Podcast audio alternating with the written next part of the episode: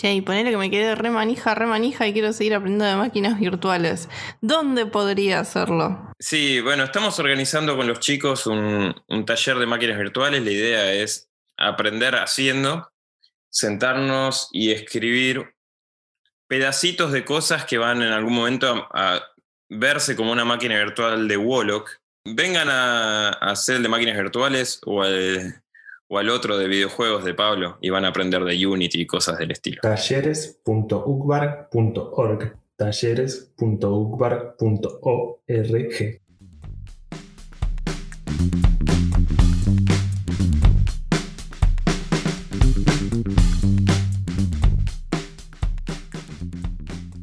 Hola, bienvenidos a Poginada, el podcast de la Fundación UCBAR donde hablamos de programación y temas relacionados. El día de hoy vamos a estar hablando sobre máquinas virtuales, lenguajes y también un poco sobre ciertas frases que a veces nos preguntamos de dónde vienen. Para eso trajimos de nuevo al, programa a Pablo Tesone, a Guille Polito. También están acompañando Nico Escarcera y Pablo de Aro y Mariano Vicente en la producción, que se rehúsa a hablar, pero está ahí siempre presente. El tema de hoy lo podríamos abrir diciendo: JavaScript es un lenguaje lento. Claro, porque es interpretado.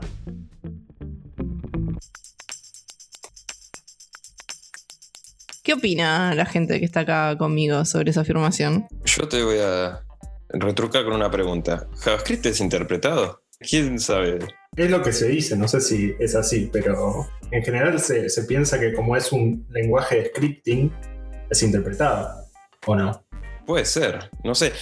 Primero, quizás valdría la pena decir, Nico nos corregía cuando estábamos offline, nos decía que no hay que hablar de JavaScript, hablar de ECMAScript, porque ECMAScript en realidad es, eh, es la definición de un lenguaje. Si una definición de un lenguaje no puede ser lenta, es una definición en un papel que dice cómo tiene que funcionar el lenguaje. Entonces yo, yo lo que voy a empezar a decir es que para mí JavaScript no puede ni ser lento ni rápido, o en todo caso es una implementación de JavaScript que es lenta o es rápida. O es interpretada.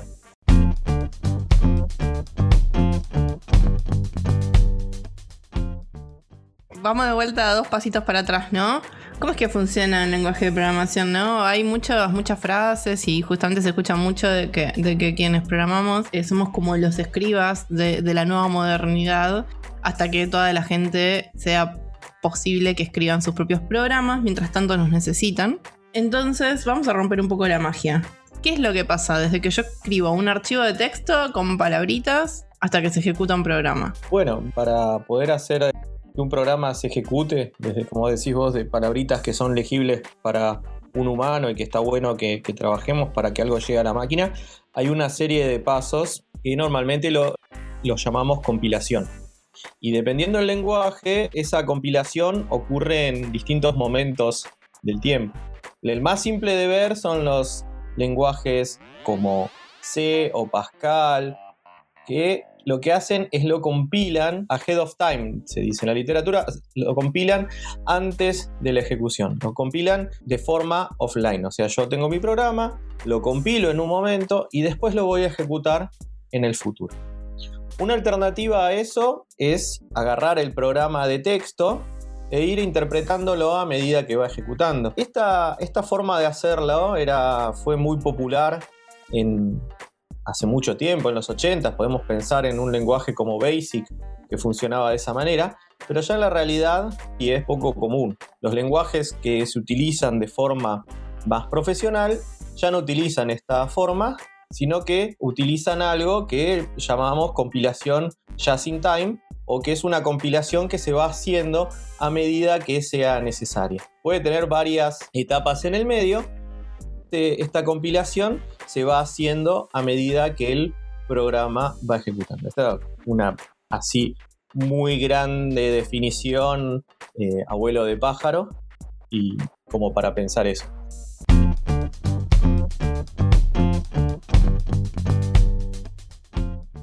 Esas son las dos grandes variantes que puedo tener. Tener una compilación antes de ejecutarlo, diferenciada en el tiempo, y otra a medida que lo voy ejecutando. Y en el caso de JavaScript es más correcto pensar en este, en este camino. Y esta compilación puede ser hecha en varios pasos. Por ejemplo, hay eh, lenguajes que pasan por representaciones intermedias, desde ese modelo de texto a un modelo de datos, un modelo de lo que se llama el AST, que representa la estructura eh, sintáctica del, del texto, pasando por estructuras intermedias de ejecución, como por ejemplo puede ser el bytecode, hasta llegar a tener el código de máquina o el código máquina que puede ejecutar en un determinado proceso. Hablar de la compilación en general como una idea simple es un error, es el primer error que podemos observar de, esta afirmación de que un lenguaje puede ser lento porque es de scripting o porque está interpretado. Como bien dijo Guille, depende mucho de la implementación, cuán trivial sea o no esa implementación.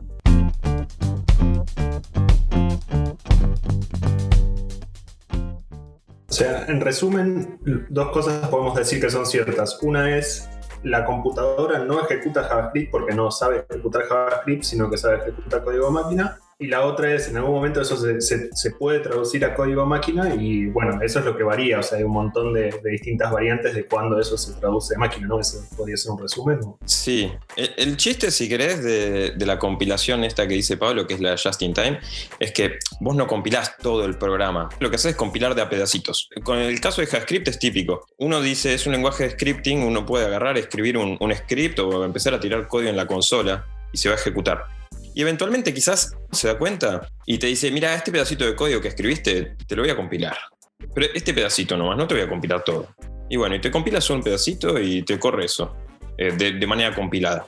¿Y qué criterio se usa para, decidir qué compilar y qué no? ¿Eso es medio oscuro? Un criterio muy típico es cuando un cacho de código, la máquina se da cuenta que se ejecuta muchas veces. O sea, por ejemplo, una forma de darse cuenta de eso, que tiene, hay dos formas típicas. La forma es el profiling. O sea, básicamente los compiladores estos tienen profilers que corren al mismo tiempo que la, máquina se ejecuta. Tenés uno que lleva, o podés llevar contadores en la ejecución, donde vos decís, mira, uh, este método se ejecutó 100 veces, 1000 veces, 10.000 veces, y cuando llega un determinado threshold, decís, uh, mira, llegó 10.000. 10.000 es un número que yo, para mí, me pinta compilar. Esa es una. Y después la otra es agarrar, si no, eh, hacer... Eh, profileo con sampling.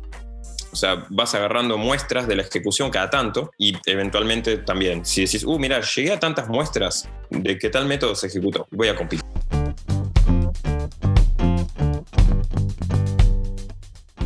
Estábamos hablando, cuando estábamos preparando el capítulo, es que teníamos una especie de ida y vuelta con los términos, que ahí nos ayudaban mucho Guilla y Pablo para ordenarnos un poquito, pero por ejemplo también hablábamos de que existen cosas como la transpilación, ¿no? Voy a usar ejemplos de JavaScript porque JavaScript es tan grande y tiene de todo. Por ejemplo, tenemos cosas como CoffeeScript, que ahora ya no se usan, ¿no? Pero en su momento eh, se usó, o al menos los que tienen mi edad. Bueno, tenés TypeScript, ponele. Claro, bueno, ahí, está. Ahí Nico, lo, trae a Aloy.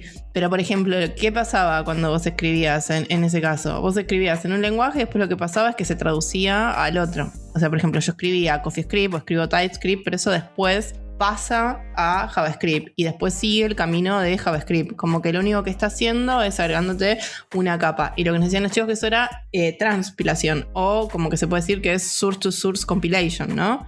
¿Y por qué quisiéramos hacer eso? Y porque a veces no querés escribir un compilador entero. Escribir un compilador es complicado ¿eh? y lleva tiempo. Y hacerlo bien. Es mucho más fácil cuando vos escribís una sintaxis para una tecnología es suficientemente similar a otra, construir un análogo y decir, bueno, esta construcción es equivalente a tal otra, esta construcción se puede ejecutar así en este otro lugar. Y eso es básicamente transpilar, que es compilar de un lenguaje para humanos a otro lenguaje para humanos. Bueno, Scala no nació así. Scala funciona de una manera distinta. El que, el que está basado así en Java y funciona de una transpilación es eh, Extend o, o Kotlin, o eh, no sé cómo se pronuncia, sí funciona transpilando. Scala funciona compilando a bytecode. Eh, nosotros podemos pensar la compilación como una cadena de producción. Los compiladores modernos hoy funcionan en etapas.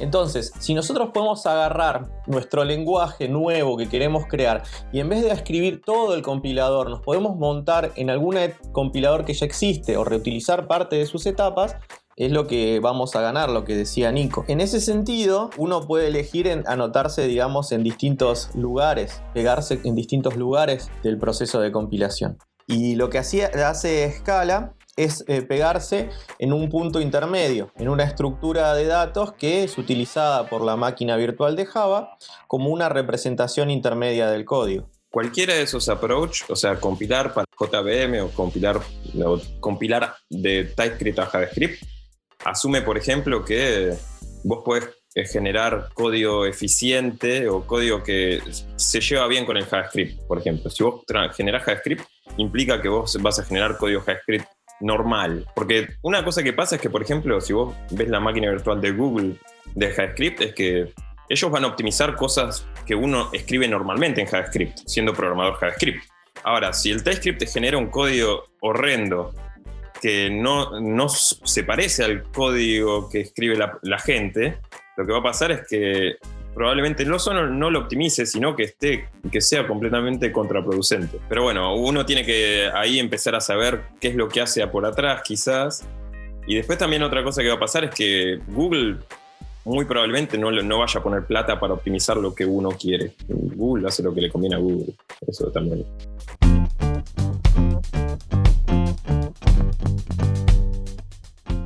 ¿Qué es lo que pasaría desde que, suponete, yo ya tengo mi código JavaScript hasta que eh, lo tengo andando en el browser? Para hacer ese análisis, como bien dijo Guille, tenemos que arrancar de una implementación dada. Lo que podemos hacer es, es hablar el caso que es la VM de Google, que es B8, que sirve bien para presentar los casos en particular. Pero después esto aplica para la VM de Google, pero podría ser distinto en otros motores que saben correr ECMAScript como le gusta que digamos a Nico antes que se ponga violento. Igual la VM de Google igual es la, más presente, ¿no? Es la que se usa en, Node.js. Sí, es, es, la más presente en todos los browsers basados en Chromium. Creo que el único que no la usa es Firefox. Uno de los problemas grandes que tienen todos de proyectos que están asociados, es que están un poco atados a los bemoles de que Google quiere llevar. Pero bueno, volviendo al ejemplo, van a ocurrir muchas etapas en la ejecución, desde que nosotros cargamos una página que tiene JavaScript hasta que eso está ejecutando en el procesador, hay varias etapas y varios caminos alternativos. El primer estado es que tenemos que pasar de tener ese código, que es texto, a un formato que sea más producible, más manejable por un programa. Al fin y al cabo, el compilador o la máquina virtual es otro programa más, está regido por las mismas reglas de cualquier programa que podamos escribir, entonces tiene que poder manipular un modelo de datos. Y ahí es donde se convierte este texto en una representación de datos. Normalmente se utiliza algo que se llama AST, que es Abstract Syntax Tree, pero hay muchas variantes de esto y no puede ser específico. Con el código este que tiene el AST, lo que pasa en B8 es código que no es de frecuente uso o es la primera vez que se empieza a usar, se va directamente a ser interpretado. Va a haber un programa que va a ir recorriendo estos nodos, esta estructura de datos, y va a ir ejecutando las operaciones que están haciendo, o sea, que, dice el, texto. Y sí estamos en un modo interpretado. Lo que pasa que, como bien dijo Guille, a medida de que se va ejecutando, esto va generando estadísticas de cuáles son los cachos de código, es el término técnico, los cachos de código que son más populares y que se ejecutan con más frecuencia o los que llevan más tiempo o los que tienen determinadas propiedades y esos son los que son seleccionados para ser compilados. En la máquina actual de Google lo que pasa es que hay dos etapas de compilación. La primera etapa de compilación es generar una otra representación más que no es el código de máquina, pero que es un bytecode. Es una representación binaria de este código que va a ser interpretado por otra parte que es un intérprete de bytecode. Este intérprete de bytecode funciona mucho más rápido que el intérprete de AST, que interpreta directamente el texto. No es la, la forma más óptima de ejecutarlo, ya que hay otra etapa más donde se puede agarrar este código de bytecode y compilarlo directamente a código de máquina y ejecutarlo directamente en el procesador como un programa más. ¿Por qué es que la máquina de B8 no agarra desde el comienzo el código fuente y genera el código de máquina? Porque eso es muy lento. Y lo que se tiene la idea es que yo quiero solo compilar todo el camino hasta el final el código que voy a ejecutar muchas veces, donde voy a ganar mucho más tiempo que el costo de haber compilado todo el programa. Cualquier página que hoy utilice cualquier framework moderno de JavaScript baja un montón de código JavaScript. Y la realidad es que si cada vez que tenemos que arrancar una página para mostrar un hola, bienvenidos, tenemos que compilar todo a código de máquina, no carga nunca.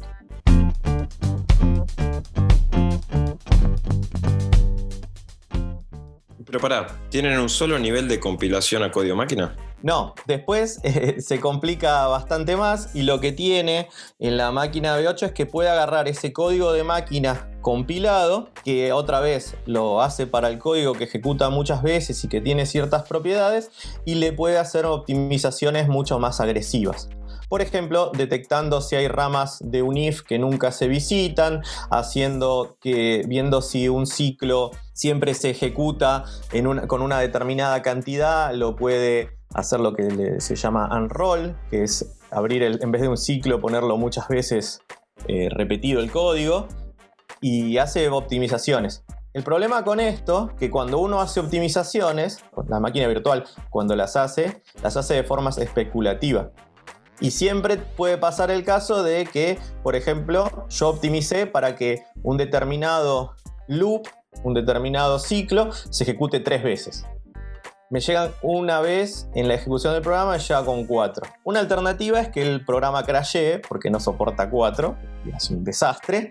Otra alternativa, que es lo que realmente ocurre, es que eh, corre de forma lo que se llama desoptimizada. Tiene que detectar que estamos en una situación inesperada, volver atrás y quizás volver tan atrás que ese caso que no está optimizado tiene que volver a ejecutar hasta en el intérprete, si no lo puede optimizar. Porque en cada paso que va compilando va generando un nuevo nivel de optimización.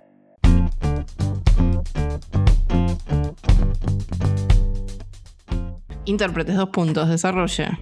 A ver, para entrar por, el intérprete, primero voy a decir en una línea, un compilador, ¿qué es lo que hace? Agarra código y lo traduce de una representación a otra. O sea, agarra texto y lo traduce a código máquina. Eso es un compilador.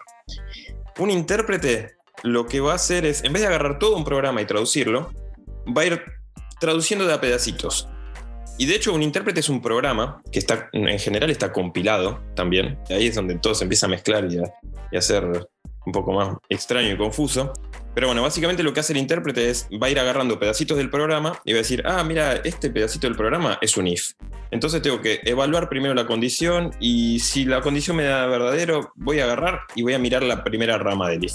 Y si no, voy a mirar la segunda rama. Este está mirando el programa y va ejecutando de a pedacitos y te lo va ejecutando on demand. Eso obviamente uno lo puede pensar en términos de, como decía Pablo, el arbolito de ST, o sea, uno puede agarrar el, código y mirar el código, el texto del código, o si uno tiene intérprete de bytecode, es agarrar el próximo bytecode y digo, ah, tengo, que, tengo el bytecode 37. ¿Qué quiere decir 37? Ah, quiere decir que tengo que ejecutar una función. Bueno, entonces ejecuto la función. Y así y va, va ejecutando bytecode 1 a la vez. Por eso tiene el intérprete tiene la mala fama de ser lento, porque básicamente tiene que saber, tiene que esa etapa de decodeo de instrucciones. Eso es lo que le da la mala fama. Yo no estoy seguro si hicimos suficiente hincapié en que toda ejecución requiere una transformación. Es, es inevitable. La, computadora trabaja con abstracciones de bajo nivel, mientras que los lenguajes trabajan con construcciones de alto nivel.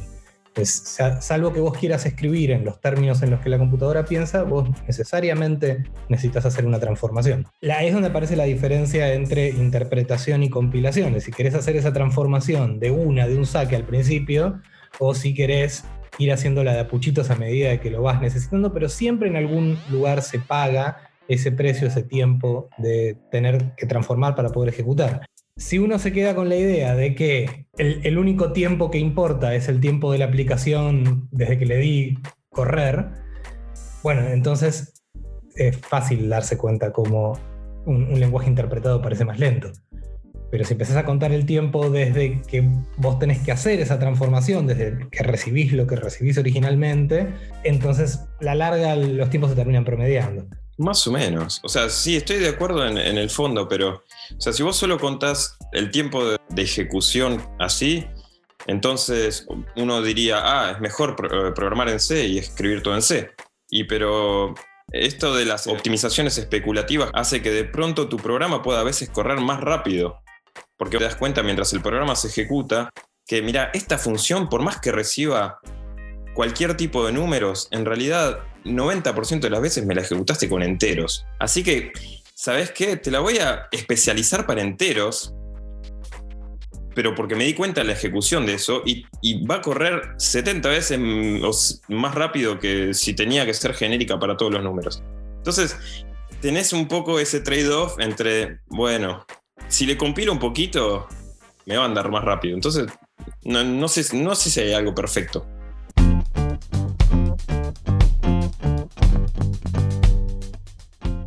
Bueno, pero eso no se trata, o sea, la programación no se trata de eso, ¿no? Como que si hubiese una sola manera de hacer las cosas y todos estuviésemos de acuerdo que es la mejor y solo tiene ventajas y no tiene desventajas, quisiera creer que estaríamos todas las personas haciendo exactamente eso y no que habría una decisión que tomar y que nos necesitarían para que la tomemos por, para, cada caso. Si fuera así, hubiéramos hecho un programa que tome las decisiones por nosotros, básicamente, y que O sea, sí, si fuera tan fácil, ya, ya habríamos programado algo que hace todo por nosotros. Recién dijimos, eh, oh no, esto es lento porque es interpretado, luego entonces es necesariamente lento. Pero vos ahí lo que antes nos dijiste fue, bueno, depende del contexto. ¿Dónde estás? Puede ser que te ayude o puede ser que no. Por ahí justamente te ayuda a que no sea así porque estás en otro caso. Cuando yo estoy, por ejemplo, eh, en mi trabajo del día a día, en la industria, en lo que sea, por lo general lo que me termina pasando, o al menos esa es mi asunción, es que el compilador me va a ayudar un montón en lo que yo tengo que hacer. ¿Y por qué funciona así? O sea, el único motivo es la velocidad. ¿Qué más pasa? Pues también escucho el, no, deja, esto lo voy a hacer yo porque es más rápido. Y cuando estábamos justamente armando el capítulo, me causó mucha gracia una pregunta que tiraron por ahí de ustedes cuántos laburos estuvieron que volvieron a escribir Hibernate de vuelta. ¿No? Y creo que todos levantamos la mano. E incluso había gente que dijo yo estuve en tres. Entonces, ¿por qué hacemos esas cosas? Cuando hablábamos de esto, un, punto que salió muy importante, muchas veces esto se hace de reescribir todo por dos razones. Una es por arrogancia y la otra es por desconocimiento. Arrogancia pensar que uno puede hacer mucho mejor las cosas que cualquier otro que se pasó pensando ese problema. Y desconocimiento viene por el mismo lado, donde yo puedo estar desconociendo que un determinado problema es complejo o cuáles son las soluciones que ya existen a eso. Eh, entonces es probable que la solución que se me ocurra sea, sea un poco, llamémosla, mediocre o algo que ya, se, que ya se ha hecho y que ha demostrado falencias en determinados lugares. Por supuesto, siempre puede pasar el caso milagroso donde le pegás eh, una en un millón y haces una solución eh, que nunca nadie había pensado. Pero eso la realidad es que en los casos de reinventar la rueda siempre queda cuadrada.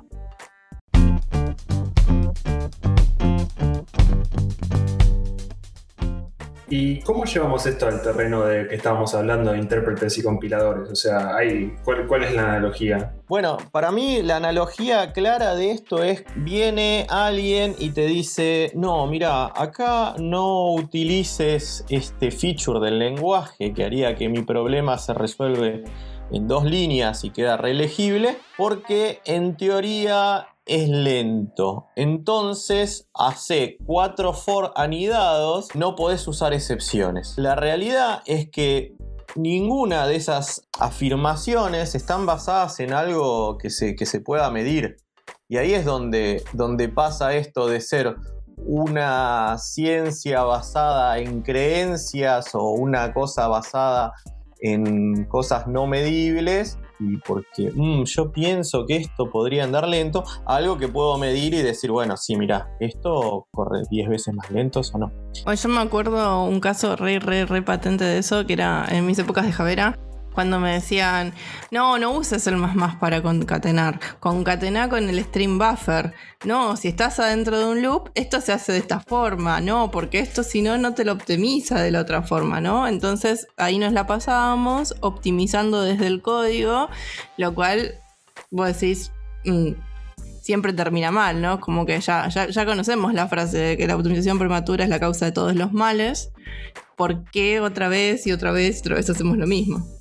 Dice, pero para, vos no tenés la certificación Java. Todos lo tenemos. Ahí, ahí está el desconocimiento, porque el- la misma documentación del más más te dice que eso va a ser compilado usando un strict buffer. Y, y bueno, se ve que alguien lo dijo una vez y lo seguimos repitiendo y nadie se tomó el, el trabajo de ir a verificar algo o de hacer un programita que use el más más, un programita que use el string buffer, correrlo 10.000 veces y ver que, ah, mirá, son igual de, lentos o igual de rápidos, escribamos la forma que es más legible para todos y ya que le pagamos al compilador o no le pagamos, eh, que haga su trabajo.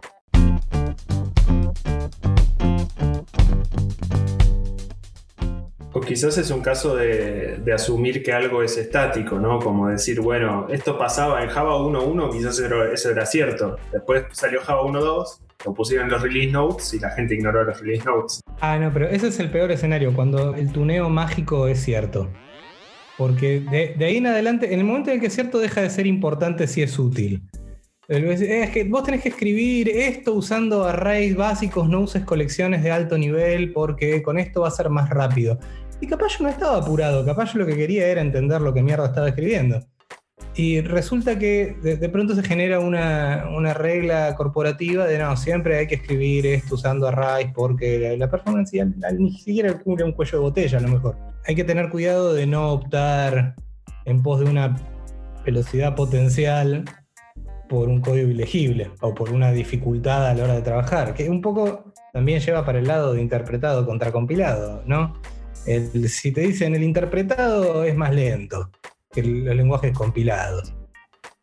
Y eh, nos, nos podemos a discutir si es verdad, si es mentira, y nunca analizamos la situación. Y capaz no me importa. A lo mejor no estoy urgido de que este intérprete vaya súper rápido. A lo mejor lo que quiero es determinado otro feature que me da la, la tecnología. Te voy a citar a Pablo Tesone, que dice, el otro día me dijo, che, si tu programa crashea infinitamente rápido, ¿es muy rápido? O sea, pues si vos estás reescribiendo Hibernate y te anda infinito mucho más rápido para dos casos, pero para el resto es una bolsa de bugs que te compraste nueva, eh, que vas a estar masticando por años, y bueno, hay que ver si vale la pena. Sobre eso me gustaría decir que yo estuve en varios lugares en donde habían reescrito alguna tecnología que ya existía y que les hubiera resuelto el problema más fácil. Pero la mayoría de esos lugares no empezaron diciendo, ah, vamos a reescribir un Hibernate porque lo vamos a hacer mejor, sino que empezaron del estilo de, che, ponemos Hibernate para esto, uy, no, qué quilombo, no vamos a poner Hibernate para esto, no, si esto se arregla, y subestiman el problema inicial o van apareciendo situaciones particulares, que les hacen poner un feature más acá y otro feature más allá, de forma parchosa y poco homogénea. Y ahí es donde un día mirás para atrás y decís, uy, hicimos otro Hibernate, ponelo, ponelo en el sótano con los demás.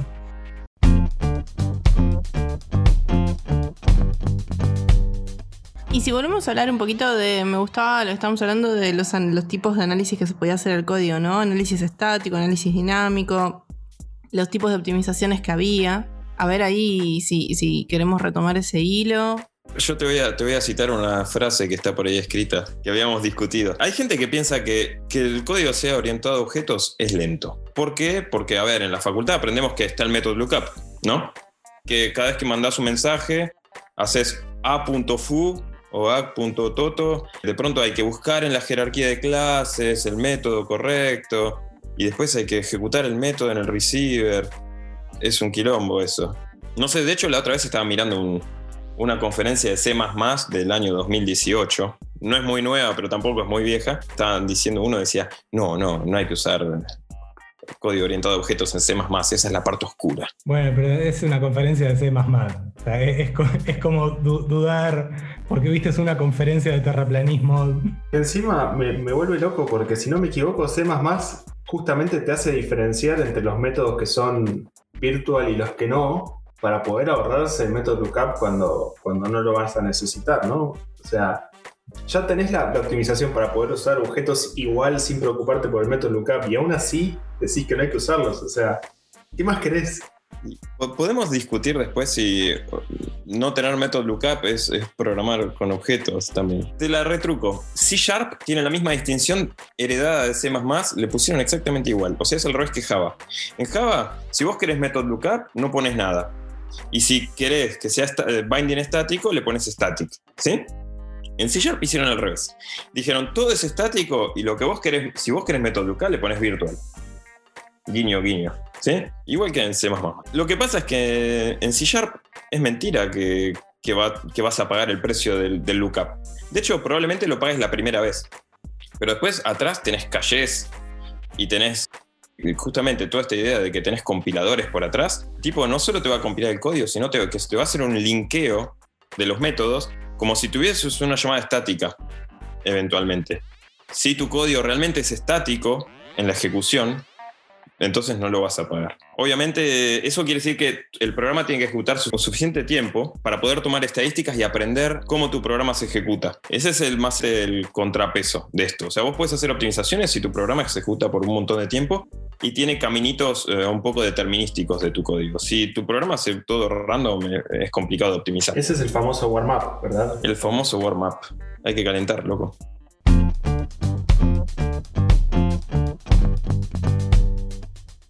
Sí, una, una diferencia interesante que podemos hacer de, la, de, los, de las optimizaciones estáticas y las optimizaciones de forma dinámica es que las optimizaciones estáticas solo se pueden hacer eh, o sea, se hacen antes de la ejecución del programa y solo se pueden hacer con los elementos que eh, se pueden calcular de forma estática.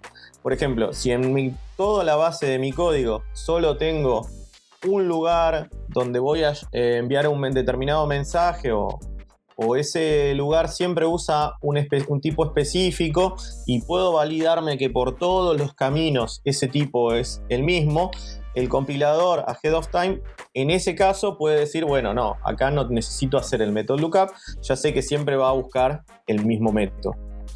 En cambio, si ya hay un camino, por más de que sea poco frecuente y que existe una sola vez, va a ocurrir en toda la ejecución del programa, va a venir otro tipo y, el, método lookup va a resolver a otro método, el compilador estático, el compilador ahead of time que hace una optimización estática, no lo puede decidir.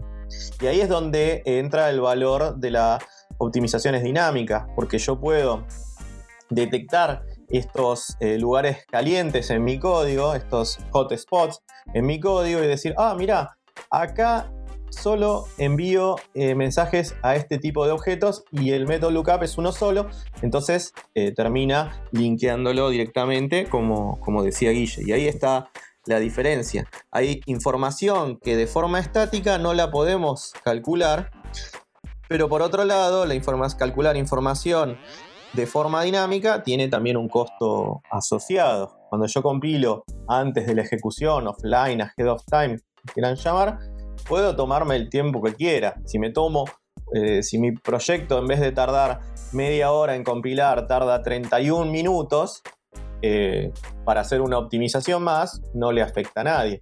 Si en cambio ese, eso, ese tiempo extra yo lo hago durante la ejecución del programa, puede ser más costoso.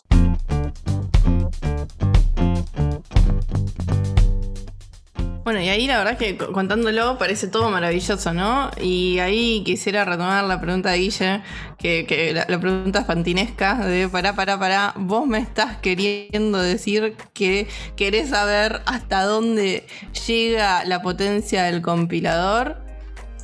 Y si te digo que sí, ¿qué casos conocen o qué limitaciones conocemos hoy? Porque parece tan maravilloso que me gustaría decir, bueno, el compilador que haga todo, que programe por mí. ¿Por qué no puede? Y límites hay un montón. En principio, una de las cosas que pasa es que el código compilado ocupa espacio. Entonces, a ver, si vos tomas el caso de JavaScript, necesitas el código fuente de JavaScript que se lo tiene que guardar, porque vos tenés reflection en JavaScript y esas cosas donde a veces querés pedirle a una función su código fuente, y entonces se tiene que guardar el, el código fuente original. Y además se tiene que guardar el código compilado por atrás. Y si te generó bytecode, también se tiene que guardar el bytecode. Entonces todo eso ocupa espacio. Y ahí es donde su Chrome empieza a pedirle gigas y gigas de memoria. Obviamente, cuando empezás a compilar mucho más código, si tenés megas y megas de código, no importa, porque tu CPU no puede tener megas y megas y megas de código eh, en su calle interna. Así que eventualmente también tenés límites de performance. O sea, tu CPU te va a decir, bueno, hasta acá llegué. Todo muy lindo con tu compilación, pero bueno, cache miss. Y bueno, y es donde todo lo que uno ve en sistemas operativos de pronto empieza a, valer. El compilador no sabe compilar. Un ah, sabe compilar, sabe optimizar un montón de cosas, pero no sabe optimizar todo. De hecho, no sabe qué es lo que vos estás intentando escribir. A veces sí, ¿eh? Pero no puede agarrar tu, tu, programa que está escrito para que sea legible y compilarlo de la manera más absurda porque sabe que se va a ejecutar solo para un caso en particular. No sé. O te puede cambiar. No, puedo dejar de imaginarme el compilador como Clipo en los 90 diciendo, parece que usted está queriendo escribir. Puede ser. No, pero además, por ejemplo, un caso típico. Gise, ¿vos querés perder el debugger? No. Bueno. Lo extraño. Siento que lo perdí hoy y ya lo extraño. Bueno, entonces hay cosas que no puedes optimizar. Porque si optimizas más allá de un, de un cierto punto, puedes perder el debugger también o puedes perder tu stack trace. Si perdés tu stack trace, anda a mirar tus logs. Hay un cierto trade-off también ahí. Está el límite entre lo que. hasta donde uno quiere, no, no solo hasta donde uno puede, sino hasta donde uno quiere optimizar.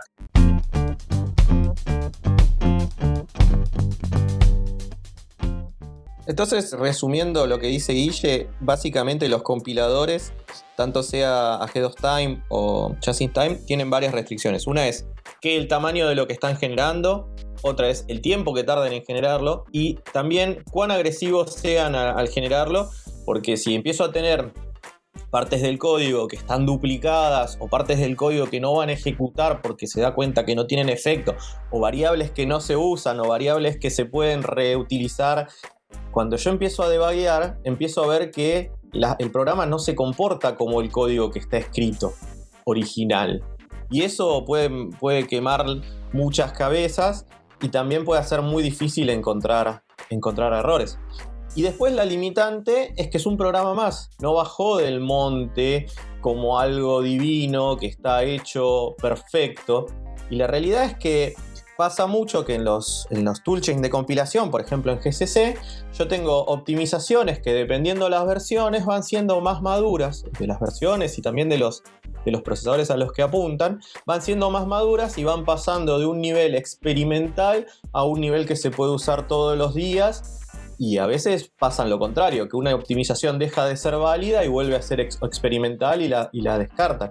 Entonces, al fin y al cabo es un programa que está mantenido por gente que no es perfecta, que va aprendiendo y que cosas que los, los compiladores parecían imposibles hace 10 años, hoy están en, cualquier compilador, ya sea Ahead of Time o, o, o Just in Time. Hay una entrevista muy buena de Gray Hooper. Gray Hooper es eh, la primera persona que escribió un compilador, donde justamente ella dice que armar el compilador era el siguiente paso lógico en lo que estaban haciendo y en el trabajo que estaban haciendo. ¿Por qué no podían seguir perdiendo el tiempo como estaban trabajando antes?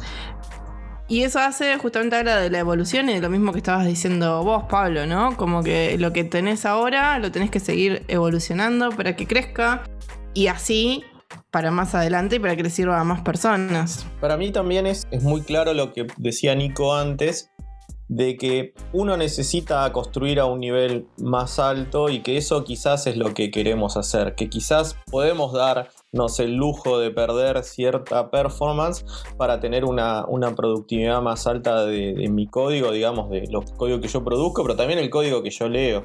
Si quisiéramos 100% performance, lo más probable es que estaríamos haciendo beat banging, o sea, golpeando beats con, con assembler a mano, pero lo más probable es que podamos escribir el equivalente de dos líneas de C por día.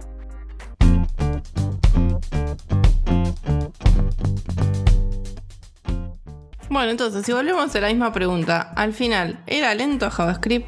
Mm, ustedes lo usan probablemente mucho en producción, así que yo diría, ¿ustedes lo sienten lento a JavaScript? Para mí es uno de los... De, B8 debe ser una de las máquinas virtuales más rápidas que existen hoy en la industria.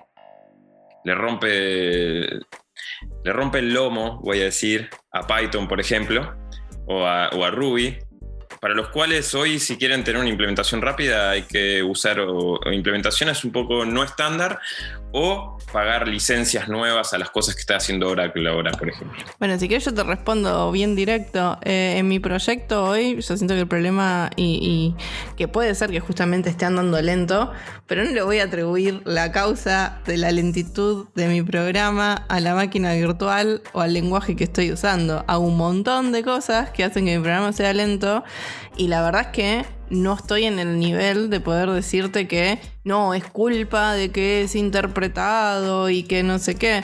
No, la verdad que es culpa de la cantidad de datos que me traigo, cómo los armo, todas las cosas que estoy renderizando, es culpa de un millón de cosas y el lenguaje en sí mismo no es un problema hoy. Eso por no decir que cualquier tecnología puede compilarse o transpilarse a otro. El JavaScript hoy es uno de los, los targets de compilación más grandes que hay. Viene JavaScript y, la JVM casi te diría cabeza a cabeza.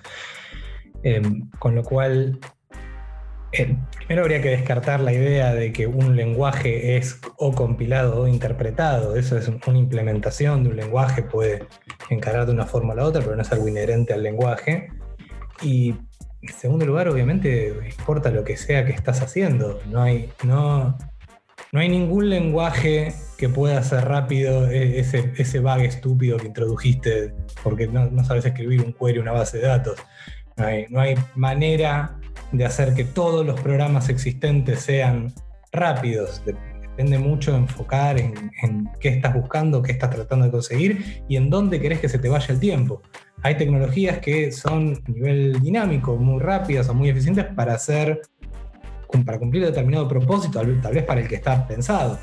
JavaScript, siendo una tecnología que originalmente pensada para hacer que las páginas estáticas sean un poquito más dinámicas, llegó bastante lejos. Hemos, hemos, hecho ya un capítulo en el que hablamos de performance y justamente una de las cosas que mencionamos es lo primero que tenés que hacer es medir dónde está tu cuello de botella porque las aplicaciones son súper complejas. En general todo lo que hablamos ahora tiene mucho impacto en el uso del CPU, pero no es el único recurso del cual va a depender que tu aplicación ejecute rápido o no.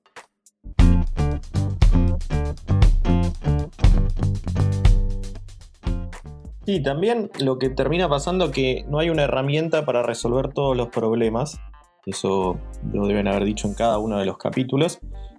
Y termina pasando de que yo tengo que, que saber qué es lo que, lo que quiero hacer.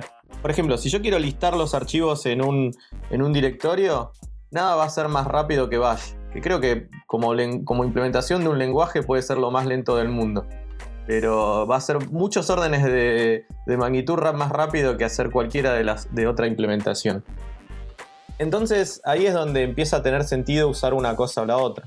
En la mayoría de las, de las máquinas virtuales, que como bien había dicho Pablo, tienen el concepto de warm-up, que se van calentando y van, se van poniendo más rápidas con la ejecución, más ejecuto mi aplicación ese precio de, arranque es muy costoso y si yo voy a hacer algo muy chiquitito, me va a parecer que hacerlo con, con, JavaScript o con Java o con cualquier VM que tenga ese tipo de trabajo, eh, que está pensada para ejecutar durante más tiempo que solo hacer un poquitito, me va a parecer extremadamente costoso, me va a parecer muy lento. Y lo mismo puede pasar con tener el programa en C. Ustedes me pueden decir, ah, bueno, no, programemos en C. Sí, pero los ejecutables, el tamaño de los ejecutables que va a generar y que se tienen que cargar en memoria y que el sistema operativo los tiene que gestionar y todo eso también lleva tiempo.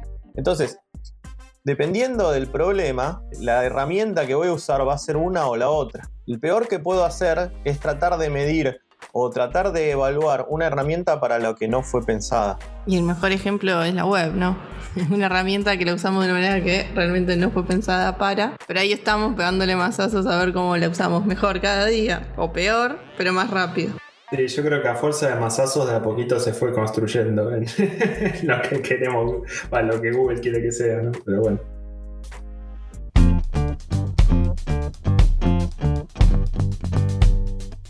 ¿Y qué valor nos puede llegar a dar categorizar lenguajes?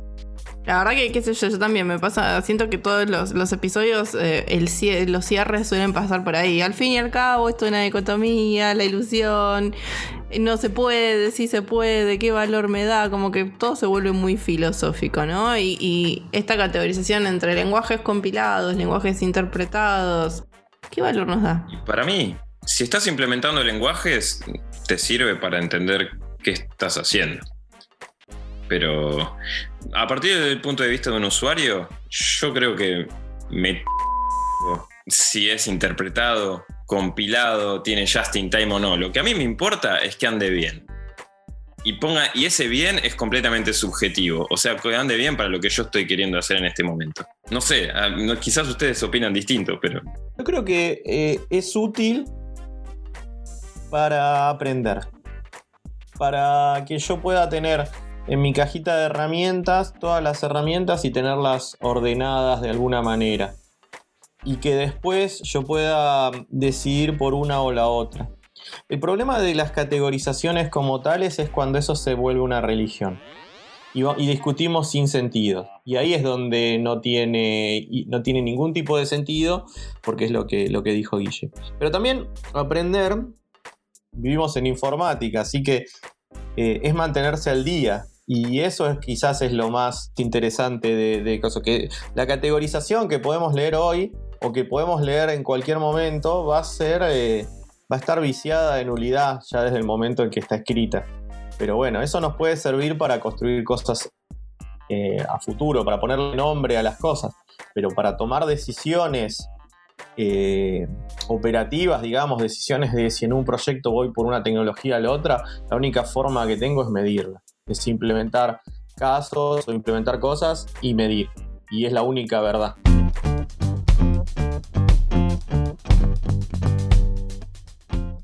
Che, y ponele que me quedé re manija, re manija y quiero seguir aprendiendo de máquinas virtuales. ¿Dónde podría hacerlo? Sí, bueno, estamos organizando con los chicos un, taller de máquinas virtuales. La idea es aprender haciendo, sentarnos y escribir pedacitos de cosas que van en algún momento a, verse como una máquina virtual de Wollock, vengan a, hacer el de máquinas virtuales o al, o al otro de videojuegos de Pablo y van a aprender de Unity y cosas del estilo. Talleres.ucbar.org Talleres.ucbar.org Al final querían que cada uno haga su propia Hibernate. No, si tenés que aprender cómo hacer un Hibernate, y sí, es re divertido igual hacer el, hacer el Hibernate o hacer la BM. Pero no la quiero usar en producción. Yo la quiero hacer, no la quiero mantener. Para mí no es solo, no solo es divertido. Es. Eh, uno aprende un montón de cosas. Y haciendo es una gran manera de, aprender y de ver por qué la gente tomó determinadas decisiones. Lo ideal sería no es no hacer Hibernate, lo, lo ideal sería hacerlo, aprender, compararlo con otras implementaciones, por qué hacen esto, por qué hacen lo otro y aprender. Y quizás eh, de ahí sí sale algo más eh, interesante que no es solo una, implementación parcial o naive, sino que realmente se pone en algo donde uno aprendió y puede tomar las lecciones aprendidas de Hibernate y superarlo, las lecciones aprendidas de una máquina virtual, las lecciones aprendidas de una librería de parseo de JSON. Hacer tus contribuciones, ¿no? O sea, si de repente entendés un poquito más de Hibernate, la próxima vez que te toque usar Hibernate, quizás puedes hacer una contribución que te resuelva tu problema y además eso se sume a la comunidad. Sí, lo, importante es, como en todo en la vida, es no ser arrogante y no pensar que uno sabe, tiene la iluminación divina en un tema en particular, sobre todo cuando en cualquier tema hay un montón de gente que ha trabajado mucho y que ha leído mucho y ha escrito y se ha peleado y de eso hay que aprender, porque también hay, lo, lindo a veces es aprender de los errores de otros. Bueno, me gusta. Y con, eso ya está bueno que, la modestia tienen Pablo y Guille, pero súmense al, al taller Máquinas Virtuales que bueno, nos van a estar contando un montón de cosas que aprendieron en el camino.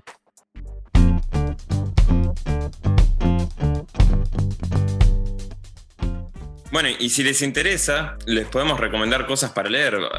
Estuvimos leyendo mucho últimamente sobre compiladores. La verdad es que conozco tres libros sobre compiladores. Tres libros más o menos decentes, porque el resto es basura. Lo que puedo recomendar son el libro, el famoso libro del dragón, de Ajo, A-H-O, no sé cómo se pronuncia en inglés, Ajo, AO. Habla mucho de cómo agarrar, leer código, leer el código que uno escribe, el texto, cómo trabajar el código. Y después un poquito de optimizaciones, no habla mucho más de eso. Y después los otros trabajan, los otros dos libros hablan mucho más de cómo optimizar código y cómo representar el código máquina y cosas del estilo. Vamos a dejar los links asociados al podcast, así que no los voy a decir acá. Hay uno que no se consigue el libro ya, de hecho lo quería conseguir, sale eh, como ya está fuera de, de, edición, sale como 200, 300 euros el libro, así que ni en pedo. Y el otro se llama Engineering a Compiler, ingenierizando un compilador, que está bueno, es cultura general de nuevo, a veces se queda un poco corto. Eso, esos son los tres libros que hablan de compiladores y después, si no, de máquinas virtuales, conozco un libro decente. Decente, menos menos, pero si no, no hay nada. Lo único que hay es leer papers. Tienen que leer papers de investigación. Lo lamento. Si me mandan un mail, les puedo mandar cosas para leer. Yo les puedo recomendar que, que, visiten fuertemente el blog de B8. Es muy interesante, sobre todo para leerlo de forma cronológica y ver los idas y venidas que, que van teniendo en el desarrollo. Cómo eh, fueron pasando de tener una arquitectura a tener otra y está bastante bien explicado. Y, bueno, si trabajan en JavaScript, eh, cada dos por tres deberían, deberían pegarle una leída. Y después sí, no, lamentablemente hay que ir a los papers y muchas de las cosas que ocurren en las eh, máquinas virtuales productivas son secretos comerciales. Aunque nos guste o no nos guste, son piezas muy importante y bueno, hay un montón de esfuerzos open source para hacer cosas basadas en compiladores y máquinas virtuales. En compiladores hay mucho más porque tenemos GCC y CLAN que son los reyes de cómo compilar, pero en máquinas virtuales está mucho más eh, cerrado la cosa y, hay que terminar leyendo eh, papers de, investigación o leer lo que se les cae a los desarrolladores de, ya sea B8 o de la JVM o del, CLR, que es el motor de, que, corre .NET, pero no hay mucho más de lo que ellos quieran, quieran mostrar, digamos. Incluso algunos papers son bastante complicados de conseguirlos eh, de forma santa, digamos.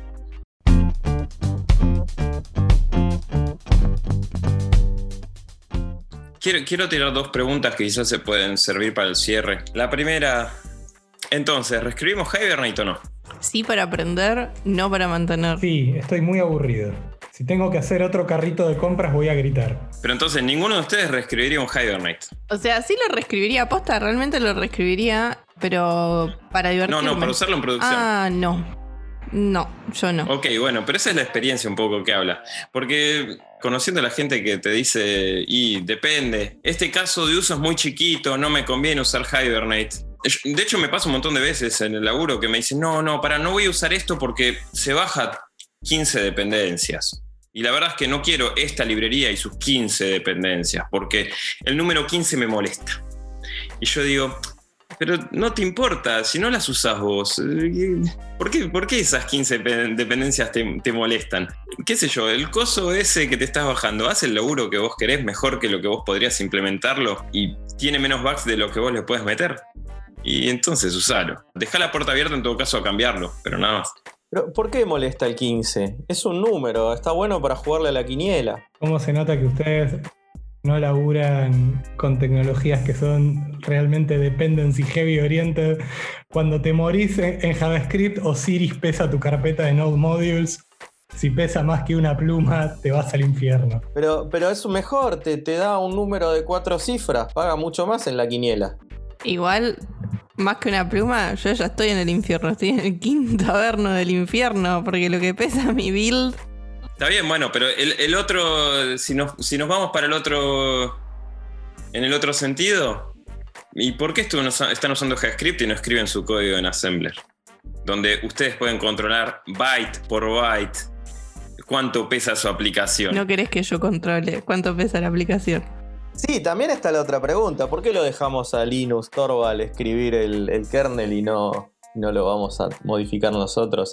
O peor, confiamos en alguien, a unos pseudoesclavos de alguna corporación malvada que, que escriban nuestro código. Tendríamos que nosotros escribirlo. Arranquemos de, de ¿por qué no diseñamos nuestros propios eh, procesadores? Eso, yo no confío en mis electrones.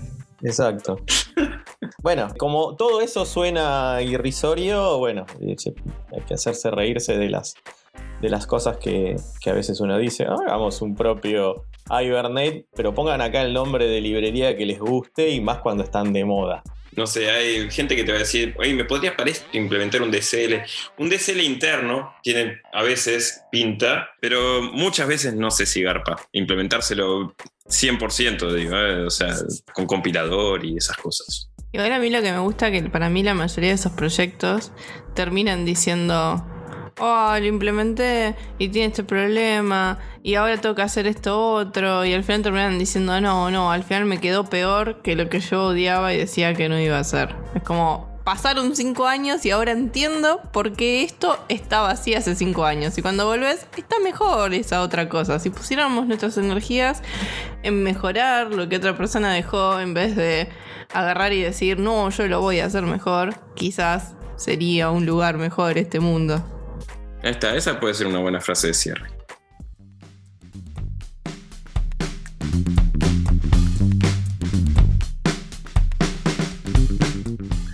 quieren comunicarse con nosotros, nos pueden escribir a pojoinada.ucbar.org o también con el hashtag Pojo Podcast en Instagram o en Twitter.